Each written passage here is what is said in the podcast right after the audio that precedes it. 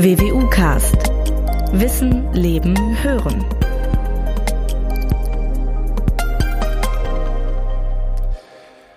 Als einfacher Bürger bleibt einem im Moment wohl nicht viel mehr übrig, als jeden Tag den Nachrichten zu entnehmen, dass die Preise derzeit nur eine Richtung kennen. Sie wissen, liebe Zuhörer, welche Richtung ich meine. Gleichzeitig hat sich eine erschreckend hohe Inflationsrate etabliert, die den Bürgern indirekt ebenfalls das Geld aus der Tasche zieht.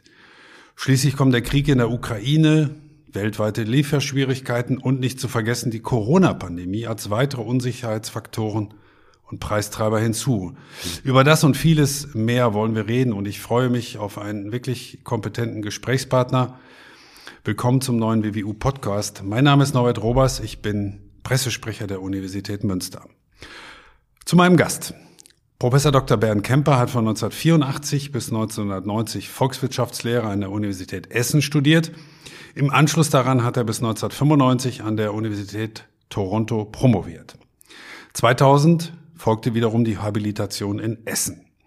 Von 2001 bis 2006 war er Oberassistent am Lehrstuhl für Makroökonomik der Universität Duisburg-Essen. Von 2006 bis 2008 hatte er den Lehrstuhl für Volkswirtschaftslehre, insbesondere Wirtschaftstheorie, an der Europa-Universität in Frankfurt an der Oder inne. Seit 2008 ist er schließlich Direktor hier in Münster am Institut für internationale Ökonomie der Universität Münster.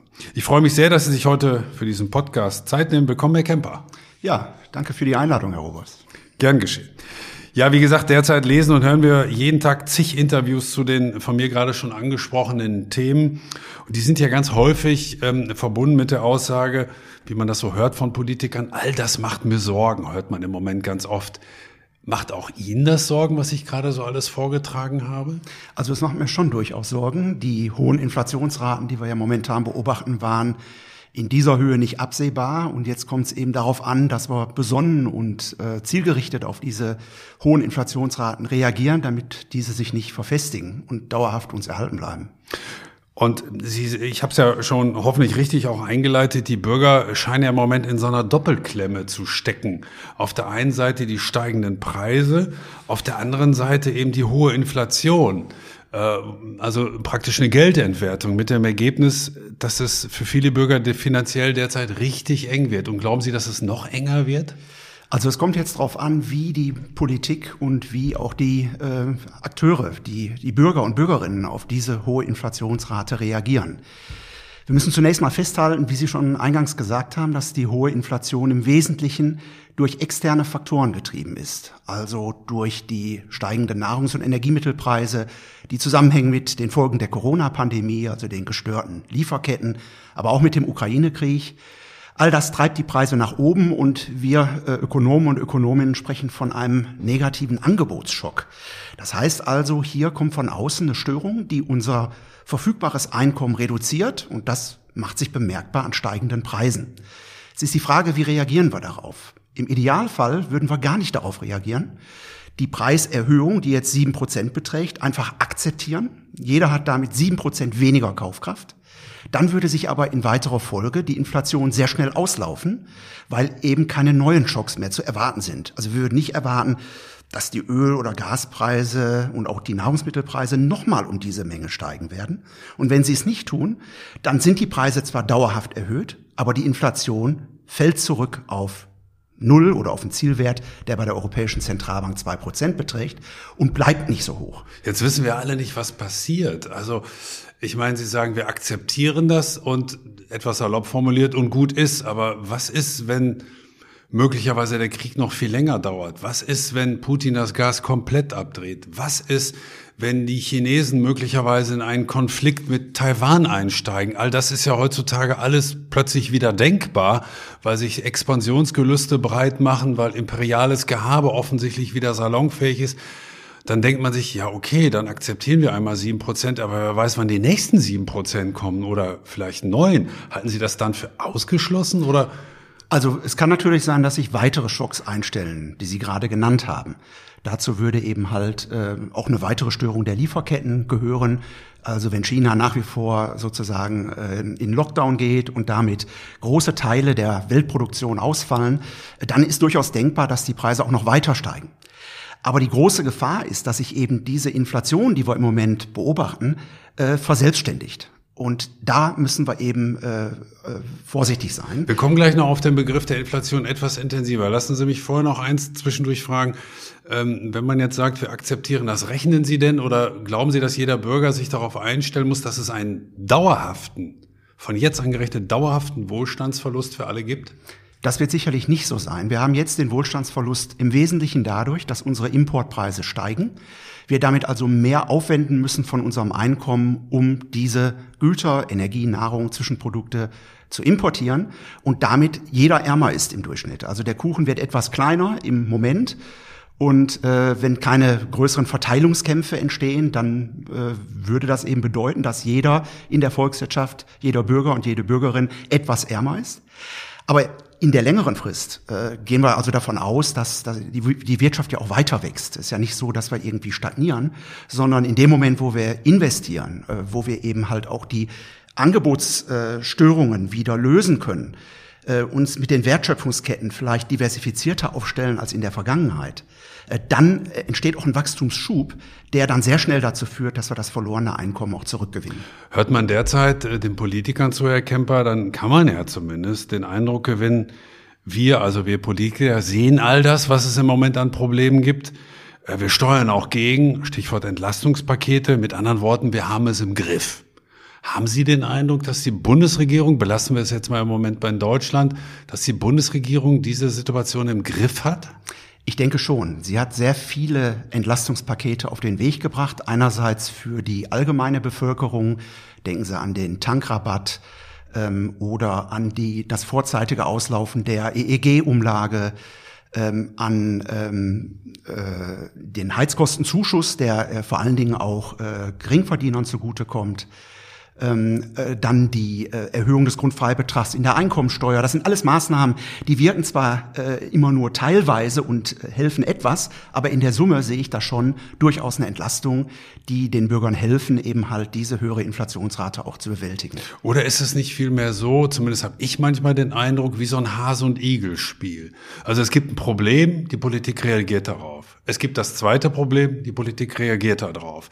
Und am nächsten Tag gibt es das dritte Problem und die Politik muss wieder reagieren. Also ist das nicht so, dass vielleicht auch in der Natur der Sache liegt, dass man immer so ein bisschen hinterher zu hinken scheint? Oder kann es auch, das wäre eigentlich meine Frage in dem Zusammenhang, so etwas wie eine präventive, eine proaktive Politik geben, die das von vornherein erkennt und auch vielleicht zumindest ein bisschen abmildert? Also dieser Inflationsschock, den wir momentan beobachten, der war natürlich nicht antizipierbar und von daher kann man darauf nur reagieren und nicht proaktiv äh, sozusagen diese Entwicklung verhindern. Aber die Regierung hätte natürlich schon frühzeitig die Abhängigkeit zum Beispiel von russischem Gas sagen wir, abfangen können, indem wir uns äh, Partner oder Importeure, indem wir uns letztlich Zulieferer von Rohstoffen auch aus anderen Teilen der Welt frühzeitig äh, akquiriert hätten, so dass wir also hier nicht in diese Abhängigkeit geraten wären. Das hätte man frühzeitig natürlich machen können, aber letztlich handelt es sich hier um, um einen Schock, den wir tatsächlich erstmal so akzeptieren müssen, wie er, wie er sich darstellt. Mhm. Jedes Land in Europa hat natürlich andere Voraussetzungen, äh, die Bevölkerungsstruktur ist anders, jedes Land hat natürlich auch andere finanzielle Möglichkeiten. Ähm, dennoch gibt es für Sie in Europa Länder, die sich vielleicht anders verhalten als Deutschland, wo Sie sagen, da können wir wirklich von lernen, wie die Schweden das machen, die Portugiesen oder wie die Ungarn äh, die Inflation bekämpfen oder wie die Franzosen dieses oder jenes machen. Gibt es da Dinge, wo Sie sagen, das ist schon eine kluge Politik, klüger als unsere möglicherweise? Also ähm, das hängt natürlich jetzt auch immer von der Konsumstruktur der, der Bevölkerung ab. In Ländern, in denen beispielsweise Rohstoffvorkommen vorhanden sind, wie in den nordeuropäischen Ländern, ist natürlich dieser Energiepreisschock nicht so gravierend wie in Importländern wie Deutschland. Zugleich muss man aber auch sagen, dass äh, die äh, Geldpolitik hier eine gewisse Verantwortung trägt, warum Inflationsraten eben tatsächlich jetzt sich so hoch gestalten. Äh, und insbesondere ist darauf zu verweisen, dass in den letzten Jahren bereits die Europäische Zentralbank einen zu lockeren geldpolitischen Kurs gefahren hat, also zu viel Liquidität in Umlauf gegeben hat, die jetzt eben halt schlagkräftig werden und eben halt die Nachfrage nach Gütern erhöhen, durch Überwindung der Pandemie kommt es eben wieder zu verstärktem Ausgabenverhalten und damit die Inflation eben noch zusätzlich antreibt. So, jetzt wollen wir uns tatsächlich mal etwas intensiver einem Begriff widmen, den wir jetzt schon häufig verwendet haben, der Inflation. Ähm, das soll jetzt hier nicht Sendung mit der Maus werden, aber dennoch fangen wir mal ganz einfach an. Wie definieren Sie Inflation und wie misst man sie vor allem auch? Also da müssen wir zunächst mal äh, erkennen, dass Inflation nichts anderes ist als die Veränderungsrate des Preisniveaus, also der Preisauftrieb. Und Preise werden anhand eines Warenkorbes gemessen, der aus den Gütern des täglichen Bedarfs besteht. Also da ist zum Beispiel das Wohnen, die Miete mit drin mit etwa 30 Prozent. Aber auch die Butter. Die Butter, Unterhaltung, äh, Verkehr, ähm, Mobilität im Allgemeinen. Also alle Elemente gewichtet sozusagen nach den Verbrauchsgewohnheiten der Bevölkerung gehen in diesen Preisindex ein. Und dann wird geschaut, wie verändert sich dieser Durchschnittspreis von einem Jahr zum nächsten. Und das nennen wir Inflation. Okay, das heißt, es kann in diesem Warenkorb durchaus ein, ein, ein, können Güter sein, die günstiger werden, also billiger. Es gibt aber auch Waren, die deutlich teurer werden. Und der Mittelwert ist dann praktisch die Inflation. Das heißt, möglicherweise sinkt der Butterpreis, aber der für Benzin geht halt rasant nach oben und dadurch geht's insgesamt dann eher nach oben. Genauso ist es, ja. Und deswegen ist die Inflationsrate auch nicht für jede Person gleich. Denn wenn ich zum Beispiel mich gar nicht im Straßenverkehr bewege oder äh, möglicherweise äh, ja meine Wohnung relativ äh, unbeheizt lasse, dann spare ich da eben halt große Teile äh, meines äh, Einkommens ein und für mich persönlich wäre dann die Inflationsrate etwas geringer als im Durchschnitt. Das heißt, für einen Spediteur, der jedes, äh, jeden Tag für seine 17 Lkw Benzin kaufen muss, ist es im Moment sehr heftig. Ganz genau, Unternehmen sind hier besonders betroffen von dieser Inflation. Ja, ja.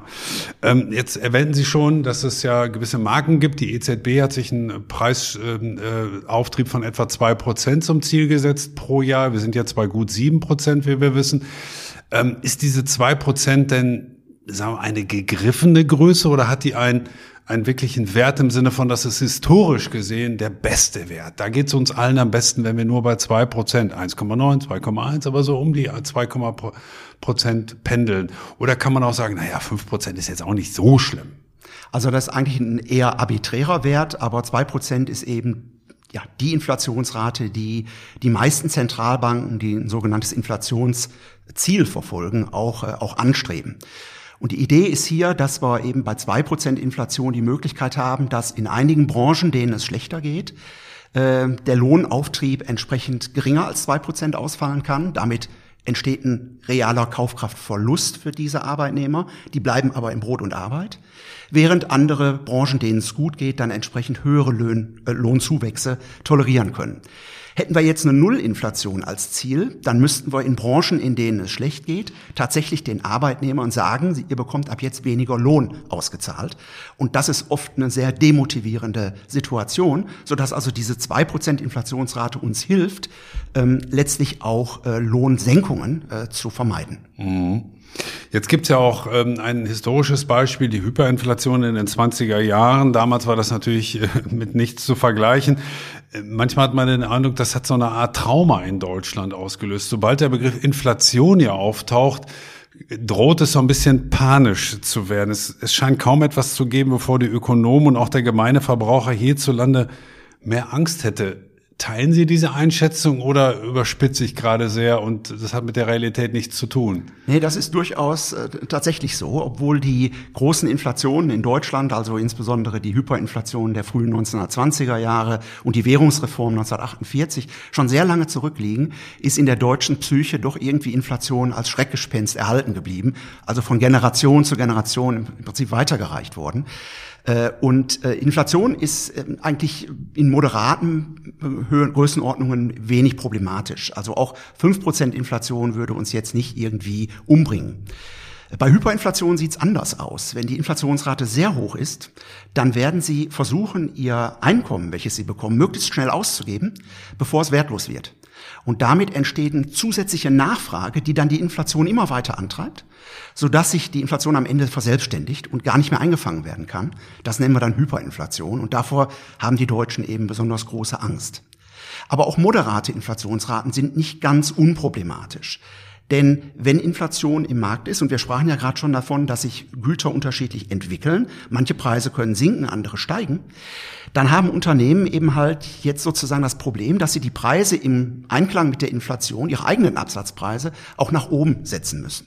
Das passiert aber nicht synchron, sondern einige Unternehmen preschen vor, andere kommen erst später nach, die sind meinetwegen durch Kontrakte gebunden an bestimmte Preise, äh, an ihre bestimmten Absatzpreise, sodass es also auch zu Verschiebungen im Preisgefüge kommt und damit zu sogenannten Fehlallokationen, also zu Fehlanreizen. Preise verlieren ihre Signalfunktion, wenn, wenn wir am Ende nicht mehr sagen können, ob eine Preiserhöhung durch den allgemeinen Preisauftrieb zu erklären ist oder ob ein Gut vielleicht teurer geworden ist relativ zu anderen Gütern. Und diese Signalfunktion, die geht verloren bei höheren Inflationsraten. Und deswegen ist zwei Prozent eigentlich auch ein gutes Maß, wo wir eben sagen können, hier kann man noch sehr gut unterscheiden zwischen allgemeinem Preisauftrieb und Relativpreiseffekten. Aber Sie würden auch sagen oder mir möglicherweise zustimmen, dass es jetzt nicht besonders sinnvoll ist, tatsächlich so eine Art Panik zu schüren. Denn das könnte ja dann so eine äh, sich selbst erfüllende Prophezeiung werden, dass das so, ein, so, so, eine Kettenreaktion wird. Ja, okay, da muss ich auch schnell mein Geld ausgeben. Um Gottes Willen, ich muss mir äh, mein Geld noch von der Bank sichern, bevor das jetzt möglicherweise wertlos wird. Das kann ja dann tatsächlich irgendwann relativ schnell zu so einer Spirale werden, oder? Ja, aber normalerweise sagt man, dazu muss die Inflation Inflation schon sehr hoch sein, dass sich so, eine, so ein Prozess verselbstständigt. Man spricht von Hyperinflationen erst, wenn die Inflationsrate 50 Prozent oder mehr pro Monat ist. Und das hochgerechnet aufs Jahr sind dann mit dem äh, Zinseszins letztlich Tausende von Prozent. Also da sind wir noch weit von entfernt und da werden wir auch hoffentlich nie wieder hinkommen. Ja, Sie sagen aber fünf Prozent, das wäre auch für einen Zeitraum X jetzt nicht das ganz große Problem. Ähm, ich meine, wir erleben ja auch in anderen Ländern derzeit beispielsweise ähm, Inflationsraten wie in der Türkei beispielsweise, die bei 80 Prozent äh, liegen. Ist das schon ein Wert, wo Sie sagen, das ist richtig kritisch, das kann auch zu sozialen Unruhen führen, das kann auch so eine Kettenreaktion auslösen? Ähm, ich meine, ich bin jetzt nicht im Detail im, im Bilde, was in der Türkei im Moment passiert, aber das ist ja doch noch Lichtjahre von uns, uns entfernt. Genau, ja. Also in der Türkei, da haben wir natürlich ein extremes Beispiel. Auch Venezuela ist ein Beispiel, die mit sehr hohen Inflationsraten dem zu kämpfen haben. Das liegt im Wesentlichen aber auch an einer falsch gestalteten Geldpolitik. Dort wird einfach der Zins zu gering gehalten und damit zu viel Liquidität in Umlauf gegeben, die dann verausgabt wird. Und Woran liegt das denn? Ich meine, wenn Sie jetzt so Herrn Erdogan gegen würden sagen und sagen, Mensch, ähm, Herr Erdogan, ich, ich habe da eine einfache Geschichte für Sie, Sie müssen einfach die Zinsen erhöhen. Da fragt man sich als normaler Bürger, wieso machen die das nicht? Wo ist jetzt, äh, sag mal, der, der das Problem, die Hemmschwelle, das so zu machen, wenn es so einfach ist? In solchen Ländern sind die Zentralbanken nicht unabhängig von der Regierung. Das heißt also, wenn der Erdogan Staatsausgaben finanzieren will, dann braucht er sich nicht zu verschulden, sondern der sagt einfach dem Zentralbankgouverneur, druck mir einfach Geld, ich nehme dieses Geld und kaufe damit die Staatsgüter. Damit ist dieses Geld aber in Umlauf. Das verschwindet ja nicht wieder. Und äh, es trifft eben auf einen gegebenen Güterberg, eine zusätzliche Nachfrage durch diese Liquidität, die dadurch entfaltet wird. Und das treibt am Ende die Preise in die Höhe. Und der normale Bürger, kommen wir auf Deutschland zurück, könnte jetzt natürlich auch sagen, na gut, das ist jetzt nicht das Problem, wenn wir sieben Prozent Inflation haben, solange ich acht Prozent Lohnzuwachs habe. Und das ist das große Problem. Also wir hatten ja vorhin schon äh, davon gesprochen, im Idealfall würden wir diesen Angebotsschock, von dem wir gesprochen haben, einfach passieren lassen. Wir würden uns mit dieser siebenprozentigen, diesem siebenprozentigen Einkommensverlust das ist ja nichts anderes als, als eine siebenprozentige Inflation, die bei gegebenem Einkommen jetzt unser verfügbares Einkommen, also unsere Kaufkraft, um sieben Prozent reduziert, wenn wir das einfach akzeptieren würden.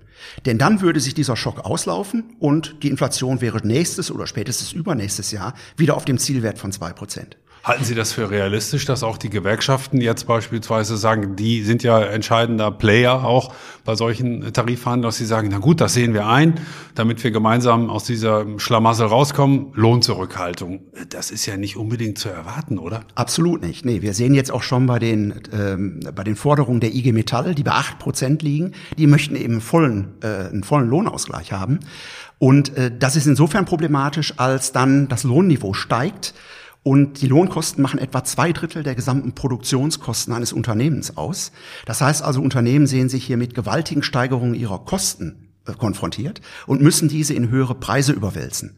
Und damit entsteht diese sogenannte Lohnpreisspirale. Die höheren Löhne würden dann erneut zu einer Inflation führen. Die geht dann nicht mehr weg, sondern bleibt uns erhalten und kann sich dann im Prinzip. Jetzt müssen die Gewerkschaften schauen. wahrscheinlich diese Rolle spielen, die sie spielen, weil sie ja schließlich die Arbeitnehmer vertreten und müssen wahrscheinlich mit acht Prozent äh, ins, ins, ins Rennen gehen. Wie, wie realistisch halten Sie das, dass Sie sich auch, also die Gewerkschaften beispielsweise, eine zumindest Lohnzurückhaltung auferlegen im Dienste des Ganzen, sagen wir mal? Also in der Vergangenheit hatten wir das ja schon des Öfteren, dass, äh, dass das gut funktioniert hat, dass eben Gewerkschaften nicht so hohe Lohnforderungen in den Markt gebracht haben. Das sieht im Moment etwas anders aus. Aber äh, am Ende wird der Abschluss sicherlich deutlich unter acht Prozent liegen. Und hier sehe ich auch eine, eine gewisse Chance, ähm, der konzertierten Aktion, die unser Bundeskanzler Olaf Scholz ins Leben gerufen hat, nämlich sich mit Arbeitgebervertretern und den Gewerkschaften zusammenzusetzen, um zu sagen, wir müssen versuchen, äh, eben halt ähm, moderierend auf diesen äh, Lohnsetzungsprozess einzuwirken. Natürlich sagen die Gewerkschaften und die Arbeitgeber, wir lassen uns sozusagen die Tarifautonomie nicht nehmen, aber dennoch macht äh, möglicherweise diese, äh, die, machen diese Gespräche Sinn, insofern als dann doch eine gewisse Moderation hoffentlich am Ende zustande kommt. Es könnte ja auch durchaus sein, dass äh, man hat ja schon diese konzertierte Aktion auch in der Vergangenheit äh, gesehen. Darüber ist ja auch in den letzten Wochen oft äh, diskutiert worden, ob es jetzt an der Zeit wäre, eine solche konzertierte Aktion wieder ins Leben zu rufen oder sie auch jetzt vielleicht für eine Zeit X, sagen wir mal, zu etablieren. Sie würden das für gut erachten? Also man kann jetzt noch nicht absehen, wie diese Verhandlungen weiterlaufen. Momentan scheinen die Fronten etwas verhärtet zu sein. Aber ich habe die Hoffnung, dass dort Bewegung entsteht. Allein die Bereitschaft der Arbeitgeber und der Gewerkschaften daran teilzunehmen, zeigt schon, dass hier eventuell eine Verhandlungsbereitschaft existiert. Wir haben jetzt viel über Lohnzurückhaltung gesprochen, Herr Kemper. Das ist ja Ihr, Ihr Hauptargument, dass das uns aus dieser Inflationsspirale gewissermaßen rausführen könnte. Das wird für die Gewerkschaft natürlich ein ganz schweres Brett und dickes Brett werden sich. Was könnten die Gewerkschaften denn sonst anbieten oder was können die Arbeitgeber den Gewerkschaften anbieten? Einerseits Lohnzurückhaltung und stattdessen was? Was könnte man ihnen anbieten? Also man könnte durch Einmalzahlungen beispielsweise die Arbeitnehmer kurzfristig entlasten, ohne dass es zu langfristigen ähm, Lohnsteigerungen und damit auch erneuten Inflationssteigerungen in der Zukunft kommen wird. Also hier helfen die in, bei in vielen Industrien auch schon angedachten Einmalzahlungen durchaus weiter. In welcher Höhe oder hängt das dann von Branche zu Branche ab? Oder kann man sagen, naja, 500 Euro und dann ist gut? Das müsste natürlich verhandelt werden, aber äh, da gibt es kein, äh, kein Patentrezept. Das hängt äh, sicherlich von der Branche ab äh, und auch vom, vom Lohngefüge. Ob nun jeder Arbeitnehmer äh, die gleiche Transferzahlung erhält oder ob da gestaffelt wird, das ist natürlich dann Verhandlungssache. Aber das wäre für Sie ein optimales Ergebnis für die Bundesrepublik insgesamt. Lohnzurückhaltung und stattdessen vielleicht eine etwas großzügigere Einmalzahlung. Das würde zumindest helfen, die Inflation nicht äh, zu verdauern, sondern eben halt zu brechen. Ja. Sprechen wir über Inflation, Herr Kemper, müssen wir irgendwann, und das wollen wir jetzt gerade äh, tun, auch mal über die sogenannte Deflation sprechen, also über Preisrückgänge. Ähm, auch da so ein bisschen Sendung mit der Maus. Ähm, das klingt ja für den Bürger erstmal extrem verlockend. Preisrückgang ist doch eine prima Sache, aber ich weiß von vielen Ökonomen, dass sie Deflation im Endeffekt für viel gefährlicher halten als Inflation. Das müssen Sie uns mal erklären. Ja, es ist so, dass bei einer eine Deflation ist nichts anderes als eine negative Inflation. Preise gehen also auf breiter Front zurück. Und hier entsteht das Problem, dass äh, Sie als Konsumenten und Konsumentinnen sich dann sagen, na ja, wenn die Preise im nächsten Jahr oder vielleicht schon in drei Monaten gesunken sind, dann warte ich lieber mit meiner lang, mit meiner Investition in langlebiges Konsumgut, in neues Auto oder eine neue Waschmaschine, bis die Preise gesunken sind. Und diese Kaufzurückhaltung, die verstärkt dann nochmal den Deflationsdruck. Der Nachfrage fällt aus, trifft auf ein gegebenes Angebot und damit sinken die Preise weiter. Also auch hier kann sich eine Verselbstständigung dieses Deflationsprozesses. Das heißt, der Bürger setzt darauf, dass es immer billiger wird und wartet deswegen. Genau, das ist ein und Problem. Und er schlägt einfach nicht zu bei der Waschmaschine, weil er sich sagt, naja, nächstes Wochenende ist sie vielleicht nochmal fünf Prozent billiger. Genau, das ist äh, zumindest in der Theorie äh, ein Argument. Ob das nun wirklich auf breiter Front äh, tatsächlich zu beobachten ist, ist, äh, ist nicht geklärt und es scheint, dass, dass dieser Effekt äh, eben halt nicht dazu führen würde, dass wir äh, tatsächlich eine, eine sich verselbstständige Deflation beobachten. Es gibt aber noch einen weiteren Grund, warum Deflation problematisch ist. Äh, Zinsniveaus werden ja als Nominalzinsen definiert. Und ein Zins ist das, was Sie auf Ihre Anlage im nächsten Jahr sozusagen als Rückfluss erhalten. Wenn nun eine Deflation im Markt ist, dann steigen steigt die reale Entlohnung aus dieser Kapitalanlage. Nehmen wir mal an, Sie, Sie legen 1000 Euro an zu 10 Prozent und bekommen im nächsten Jahr 1100 Euro zurück. Jetzt sinken aber die Preise von 1000 auf 900 damit ist sozusagen ihr realer Gewinn dann 20 Prozent anstatt 10. Prima, also, würde ich sagen. Sehr schön. Aber für Unternehmen, die sich zum Beispiel Kredite nehmen müssen, ist das ein großes Problem. Die können ihre Absatzpreise nicht mehr erhöhen, müssen sie vielleicht senken. Gleichzeitig haben sie diese Zinslast zu tragen und die wird dann erdrückend. Also wir haben auch äh, Firmenpleiten zu erwarten und große Schwierigkeiten im Unternehmens- und Bankensektor infolge von Deflationsprozessen. Das heißt, tatsächlich gibt es auch in der Geschichte ähm, solche Ereignisse, aus denen wir wirklich lernen sollten, dass eine Deflation tatsächlich gefährlicher ist als eine Inflation? Oder würden Sie kein Ranking aufstellen und sagen, das eine ist gefährlicher als das andere? Beides ist ähm, mit Vorsicht zu genießen. Beides ist mit Vorsicht zu genießen. Allerdings haben wir bei Hyperinflation, wie vorhin schon erwähnt, eben halt sehr hohe Inflationsraten, die erforderlich sind, um sozusagen diesen Inflationsprozess zu verstetigen, während bei Deflation schon Werte knapp unter 0% ausreichen, um hier Probleme auf, auf die Tagesordnung zu rufen. Deswegen würde ich Deflation als gefährlicher erachten im Vergleich zur Inflation. Und die Europäische Zentralbank hat ja auch in den vergangenen Jahren, vor allen Dingen nach der äh, Finanzkrise der Jahre 2008 und 2009, seitdem wir also so niedrige Inflationsraten beobachtet haben, stets darauf äh, geachtet, dass eben halt genügend Liquidität in Umlauf ist.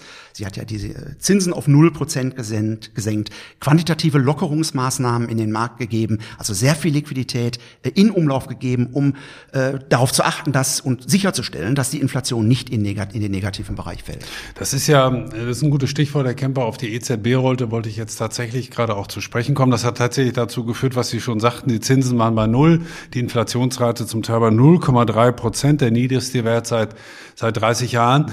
Ähm, ganz einfach gefragt, hat die EZB also alles richtig gemacht? Sie hat äh, zunächst mal in Folge der Finanzkrise, in der sich in Europa ja auch noch die Euro-Schuldenkrise angeschlossen hat, ähm, eben halt dazu entschlossen, sehr expansiv die Geldpolitik einzusetzen. Das war in dem Zeitpunkt sehr gut. Das Problem ist, sie hat sehr lange an dieser Nullzinspolitik festgehalten, eigentlich zu lange. Als die ersten Inflationssignale schon im Rahmen der Corona-Pandemie zu sehen waren, hat sie weiterhin die Zinsen bei Null belassen, hat weiterhin diese quantitative Lockerung betrieben, sprich also Staatsschuldpapiere angekauft und damit noch mehr Liquidität in Umlauf gegeben. Und sie hätte hier schon viel eher reagieren können. Die amerikanische Zentralbank gibt hier ein gutes Beispiel. Die ist sozusagen mit Zinsanstiegen bereits weiter als wir. Und die EZB hinkt hier etwas hinterher. Sie hat ja im Juni zunächst angekündigt, im laufenden Monat die Zinsen äh, wahrscheinlich auch nur um 25 Basispunkte, also um einen Viertelprozentpunkt anzuheben. Hier sind eben deutlichere Schritte nach oben erforderlich, um die Inflation auch wieder einzufangen. Dann fragt man sich natürlich bei der EZB, das sind ja auch jetzt, vermute ich mal, doch relativ kluge Leute, die da sitzen, äh, die sich den ganzen Tag den Kopf zerbrechen und genau die Märkte beobachten und die Zinsen was für ein Motiv könnte es gegeben haben, doch so lange zu zögern? Denn die Kritik, dass man sehr lange diese Zinspolitik betrieben hat, war ja sehr massiv. Waren die ignorant im EZB-Turm? Waren die beratungsresistent? Waren die bockig oder wollten die einfach nicht dazulernen oder hatten die ein anderes Motiv? Also die haben zunächst mal auf die Tatsache verwiesen, dass die Inflationsrate ja in der Tat sehr gering war, also unterhalb ihres Zielwerts von zwei Prozent gelegen hat und deswegen auch mit dem Mandat der Preisniveaustabilität als Inflationsziel von zwei Prozent definiert, äh, nach wie vor expansiv tätig werden konnte. Sie hat aber nicht sonderlich vorausschauend agiert. Und ein Grund, der äh, sicherlich dafür sprach, die Zinsen so lange so niedrig zu halten, war, waren die Folgen der Euro-Schuldenkrise. Wir haben im südeuropäischen Raum viele Länder, die übermäßig stark verschuldet sind, allen voran Italien mit einer Staatsverschuldung von nahezu 140 Prozent des Bruttoinlandsprodukts und Griechenland mit 200 Prozent Staatsverschuldung. Äh, gerade in Italien als großer Volkswirtschaft besteht die Gefahr, dass, wenn die Zinsen wieder steigen, die italienische Regierung nicht in der Lage sein wird, ihre, ihren Schuldendienst zu, äh, zu begleichen und damit eben äh, eine erneute Euro-Schuldenkrise her heraufbeschworen wird. Jetzt haben wir ja schon im, im Laufe dieses Podcasts, Herr Kemper, viele Begriffe erklärt und versucht, Zusammenhänge darzustellen.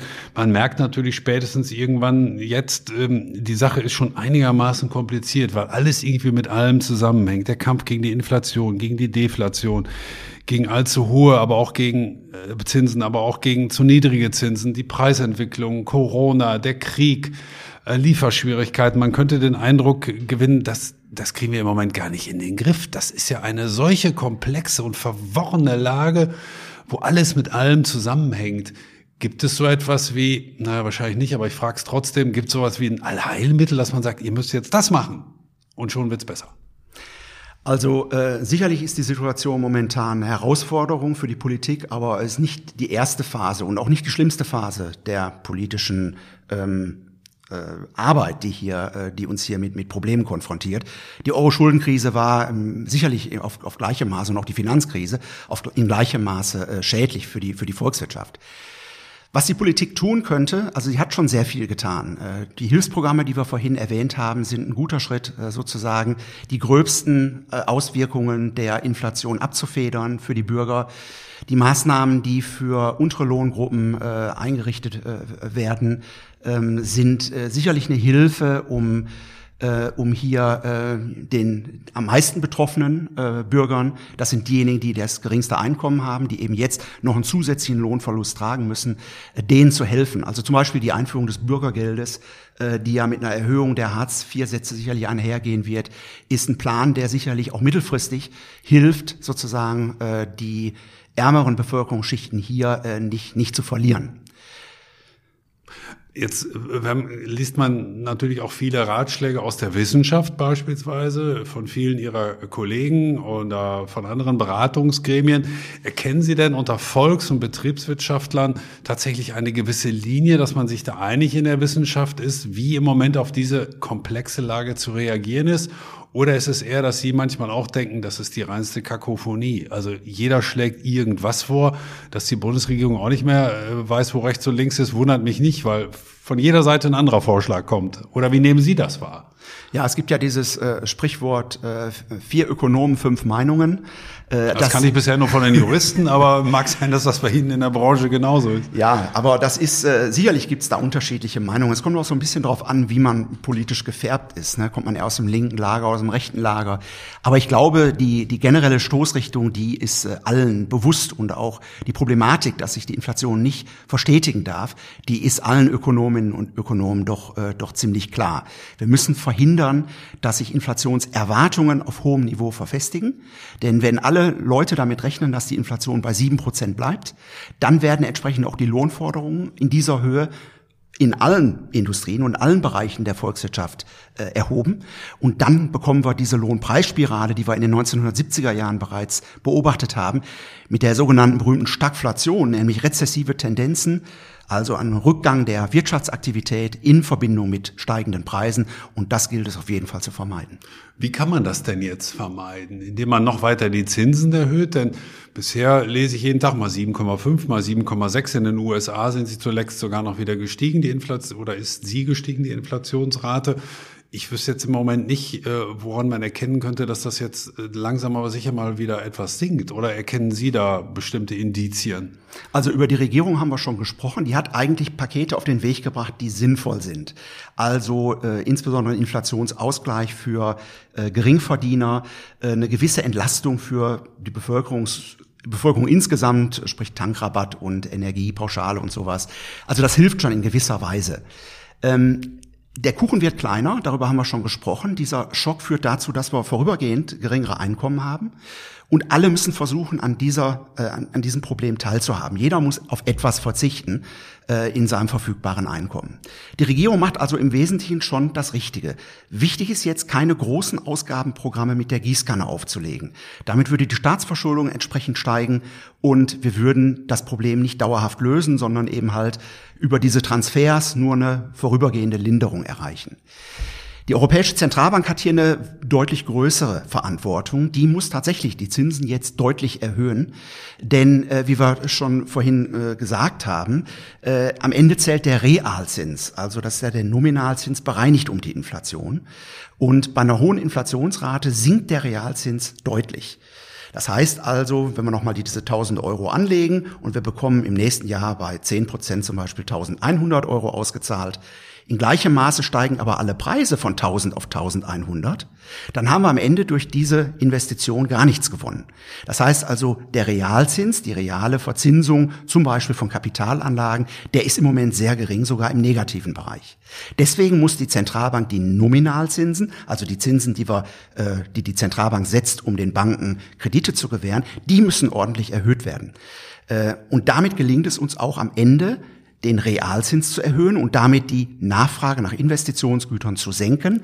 Äh, und damit kommt es zu einer Beruhigung der Inflationsrate. Aber, ne, aber sicherlich nicht zu einer Beruhigung äh, beispielsweise an der Front der Unternehmer oder auch der Firmen, die sich Geld leihen müssen. Denn dann ist doch die nächste Gruppe, die im Kanzleramt auf, dem, äh, auf der Matte steht und sagt, so, also mit so hohen Zinsen, wir kommen ja an keine Kredite mehr ran, das wird alles viel zu teuer. Also dann hat man die eine Seite beruhigt und die andere Seite in Aufruhr gebracht. Bringt das was? Ja, das Problem ist, dass wir jetzt abwägen müssen. Wollen wir die Inflation äh, bezwingen? Dazu müssen wir eine Rezession in Kauf nehmen. Also die Zentralbank muss die Zinsen erhöhen. Äh, da kommt es zu vorübergehend höherer Arbeitslosigkeit, zu Produktionsausfällen, vielleicht auch zu Firmenpleiten. Und Rezession aber, ist ja auch so ein Begriff, der uns die Schweißperlen auf die Stirn treibt, oder? Natürlich, aber wir können die Rezession nur vermeiden, indem wir immer weiter steigende Inflationsraten zulassen. Äh, denn wenn wir nichts unternehmen und die Zentralbank im Prinzip weiterhin die Liquidität zur Verfügung stellt, äh, dann bleibt es bei hohen Inflationsraten. Die Leute erwarten diese hohe Inflation. Es kommt zu entsprechend hohen Lohnabschlüssen und die füttern sich wieder in die Inflation hinein. Und damit sind wir in dieser Situation der 1970er Jahre, die wir damals auch nur überwinden konnten durch stark steigende Zinsen bei den Zentralbanken und entsprechend auch einer vorübergehenden Wachstumsdelle oder sogar Rezession. Das heißt, Sie würden sagen, lieber eine Rezession, als sich jetzt eine chronisch verfestigende Inflation. So ist es, ja. Wie weit die Zinsen angehoben werden müssen, das ist natürlich äh, eine Kunst und weniger eine Wissenschaft. Äh, die Frage ist, wie weit sollte denn der Zinsanstieg erfolgen? Und deswegen äh, heben Zentralbanken in aller Regel die Zinsen noch immer nur häppchenweise an. Um Meist, zu schauen, was der Markt genau, macht, oder? Ganz genau.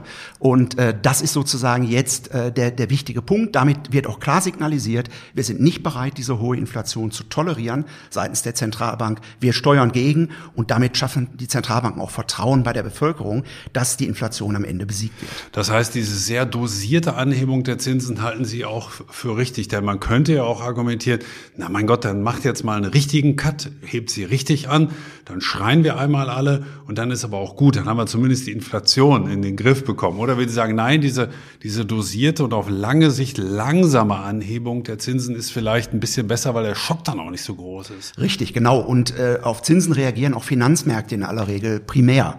Und bei hohen Zinserhöhungen haben wir also Verwerfungen auf den Finanzmärkten, plötzliche Kursab, äh, äh Kurs, äh, plötzlichen Kursverfall äh, bei Aktien und bei, bei anderen Vermögensanlagen, die dann auch eben halt äh, Investoren in, in die Enge treiben. Äh, also im, im, letztlich sollte man die, die, äh, Zinsra äh, die, die, die Zinsniveaus langsam anheben, um eben die Finanzmärkte vorzubereiten auf diese, auf diese, auf diesen Pfad der Zinsanstiege. Wir müssen auch über ein weiteres Phänomen, äh, so will ich es mal formulieren, sprechen, Herr Kemper. Ähm, Im Moment in, oder auch in den vergangenen Jahren hat ja man den Eindruck, Geld ist ohne Ende vorhanden. Nicht, es war sicherlich gut und sinnvoll, Milliarden gegen die Corona-Pandemie aufzubringen, Entlastungspakete, ähm, die wirtschaftliche Stabilisierung, mit der man ganze Branchen mit Milliarden unterstützt hat.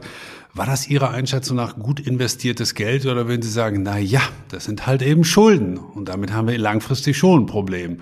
Oder was gut so? Also ich glaube, bei der Corona-Pandemie hatten wir eigentlich gar keine Wahl. Der Staat musste hier einspringen, weil es eben eine, äh, eine, Krise im Gesundheitswesen war, die man äh, nicht aus eigener Kraft hätte überwinden können. Ich denke, das war schon sinnvoll, da eben halt auch tatsächlich Geld auszugeben. Der Schuldenstand in Deutschland mit 70 Prozent äh, des Bruttoinlandsprodukts ist moderat. In Südeuropa hat er größere Probleme. Natürlich sollten wir die Schulden nicht weiter unbegrenzt ansteigen lassen. Aber ähm, sagen wir mal, diese, diese, diese Notfallmaßnahmen, die wir in der Corona-Pandemie hatten, die sind meines Erachtens äh, notwendig gewesen.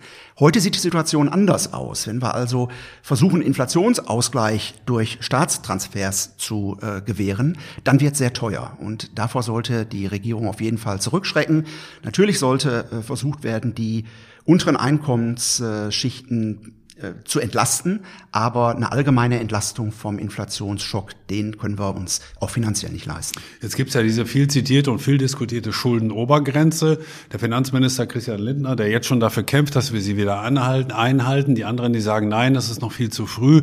Das scheint ja auch so ein äh, Konstrukt zu sein, an dem man sich jedes Jahr aufs Neue ähm, abarbeitet. Die einen sind dafür, die anderen halten es für zu verfrüht und so weiter. Was halten Sie denn grundsätzlich von dieser Schuldenobergrenze, die man sich ja auch in die Verfassung geschrieben hat? Ja, ich halte die Schuldenbremse schon für, für ein sinnvolles Instrument, denn sie wirkt disziplinierend auf das Ausgabenverhalten äh, der, äh, der Regierung.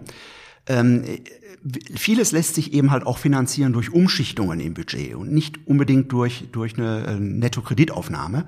Und die Schuldenbremse hilft eben so ein bisschen den Blick zu schärfen, dass wir uns nicht, äh, äh sagen wir mal, unbegrenzt verschulden können.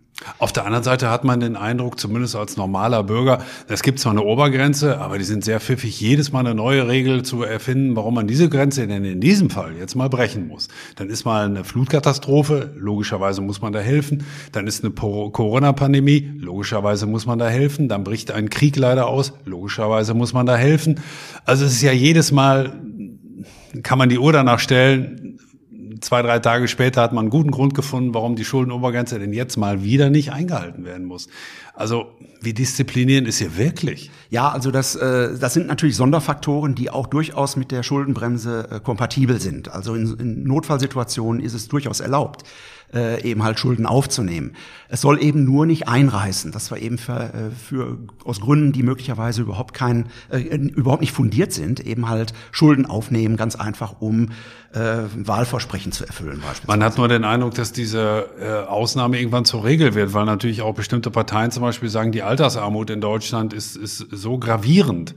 Äh, auch das ist ein Notfall. Also man kann natürlich dann Notfall auch immer irgendwie entsprechend äh, definieren und hat praktisch einen ein Dauernotfall, äh, den man auch entsprechend finanzieren muss, oder?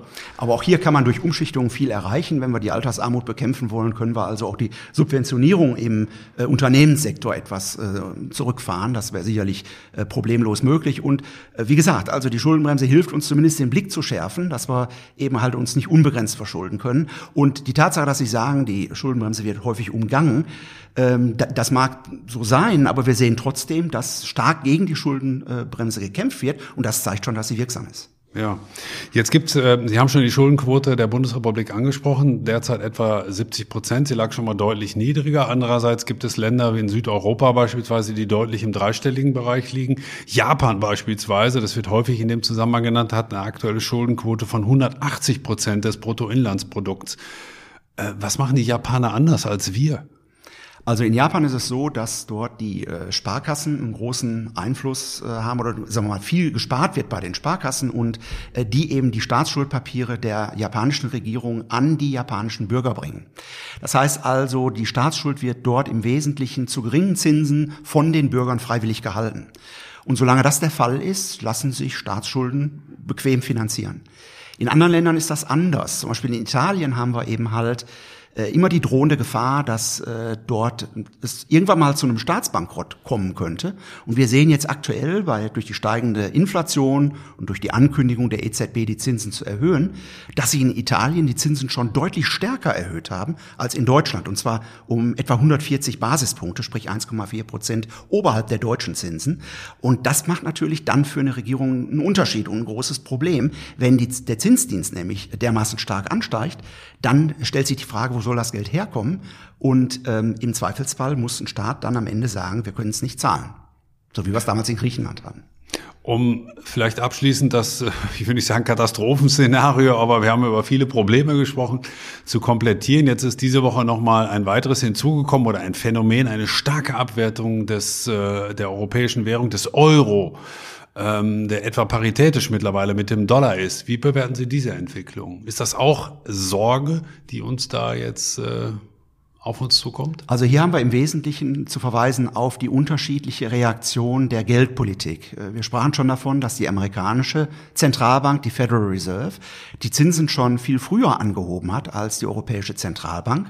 Es kommt also jetzt zu einem Zinsdifferenzial. In Amerika sind die Zinsen hoch, in, Im Euroraum sind sie immer noch niedrig und deswegen fließt Kapital in den Dollarraum. Damit wird die Nachfrage nach Dollar gesteigert. Es kommt zu einer Preiserhöhung des Dollar relativ zu anderen Währungen. Nicht nur gegenüber dem Euro, sondern auch gegenüber vielen anderen Währungen.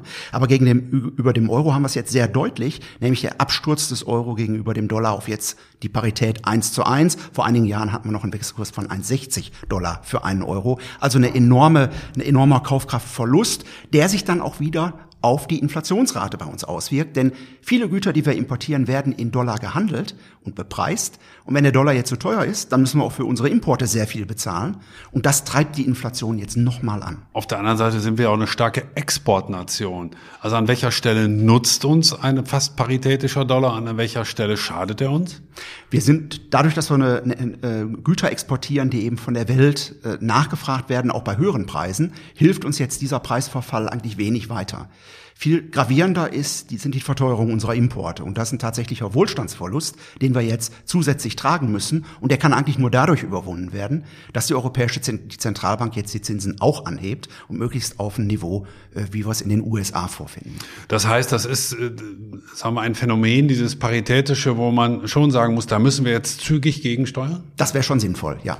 Und das geht vor allem mit dem Instrument auch da wieder Zinserhöhung. Genau, denn das würde Kapital wieder zurück in den Euroraum bringen und entsprechend den Euro stärken. Mit anderen Worten, mit der Zinserhöhung kann man eigentlich zwei dieser Probleme, mindestens zwei, wenn ich das verstanden habe, in den, halbwegs in den Griff bekommen. Das eine ist die Inflation, das andere ist die Abwertung des Euro, richtig? Ja, es sind beides Teile der Inflation. Einmal die Binneninflation und einmal die importierte Inflation. Äh, wir haben ja in unserem Warenkorb auch Importgüter. Die zählen ja sozusagen mit zur Inflationsrate. Und wenn die sich verteuern, dann wirkt sich das auch insgesamt auf die Inflationsrate aus. Oder ist das ein normales Auf und Ab? Ich meine, Wechselkurse schwanken ja immer logischerweise. Oder würden Sie sagen, nein, das ist schon im Moment ein, ein, ein erheblicher äh, Abschwung für den Euro. Da muss man gegensteuern. Sie sprachen von 1,60, jetzt unter einem Euro zum Teil.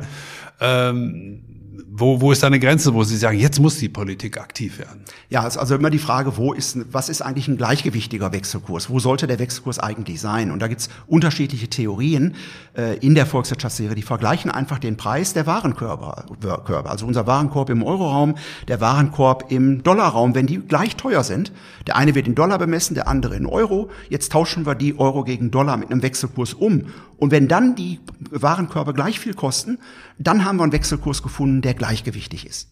Und wenn wir diese, diesen Ansatz verfolgen, dann zeigt sich sehr deutlich, dass der Euro stark unterbewertet ist. Er war schon unterbewertet letztes Jahr mit 1,20, jetzt ist das noch deutlicher. Also der Euro müsste wirklich aufwerten. Ich vermute mal, dass die Bundesregierung, Herr Kemper, ähm, zahlreiche Berater hat, äh, wirtschaftspolitische Experten und so weiter.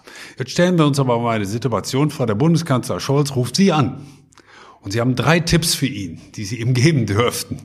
Was wären so Ihre drei Ratschläge oder zwei oder vielleicht auch nur eine? Wie könnte man, um diese komplexe Situation möglichst schnell auch im Interesse der Bürger in den Griff zu kriegen, was wären da Ihre drei Instrumente oder zwei, die Sie ihm empfehlen würden? Also ich äh, würde die konzertierte Aktion äh, weiterhin ähm, empfehlen und hier zu versuchen, eben eine Lohnzurückhaltung äh, zu erreichen. Das ist eigentlich der Schlüssel äh, zum, zum Brechen der Inflation in der Zukunft. Und dann sollte eben auf eine gerechte Verteilung der Lasten dieser Inflation geachtet werden. Wir nannten schon einige äh, Transferleistungen, die die Regierung auf den Weg gebracht hat, die meines Erachtens auch sinnvoll sind. Vielleicht sollten die Rentner und Rentnerinnen noch etwas mehr ins Auge äh, oder in Blick, ins Blickfeld geraten. Die sind etwas zu kurz gekommen im Vergleich zu anderen Bevölkerungsgruppen. Aber ansonsten sehe ich äh, die Regierung eigentlich äh, auf dem richtigen Weg. Ja, meine sehr verehrten Damen und Herren, Schulden, Preissteigerungen, hohe Inflation, Euroverfall, das ist im Moment eine sehr komplexe und schwierige Lage für viele Bürger. Alles wird teurer und trotzdem spricht vieles, zumindest nach Meinung des Volkswirts Bernd Kemper, für Lohnzurückhaltung. Ich freue mich sehr, dass äh, Sie heute viel Licht ins Dunkel gebracht haben und uns viele Dinge erklärt haben. Und ich blicke zumindest jetzt etwas genauer durch und bin auch einigermaßen hoffnungsfroh, dass wir auch diese Krise überstehen werden. Vielen Dank für Ihren Besuch heute. Ich danke für die Einladung.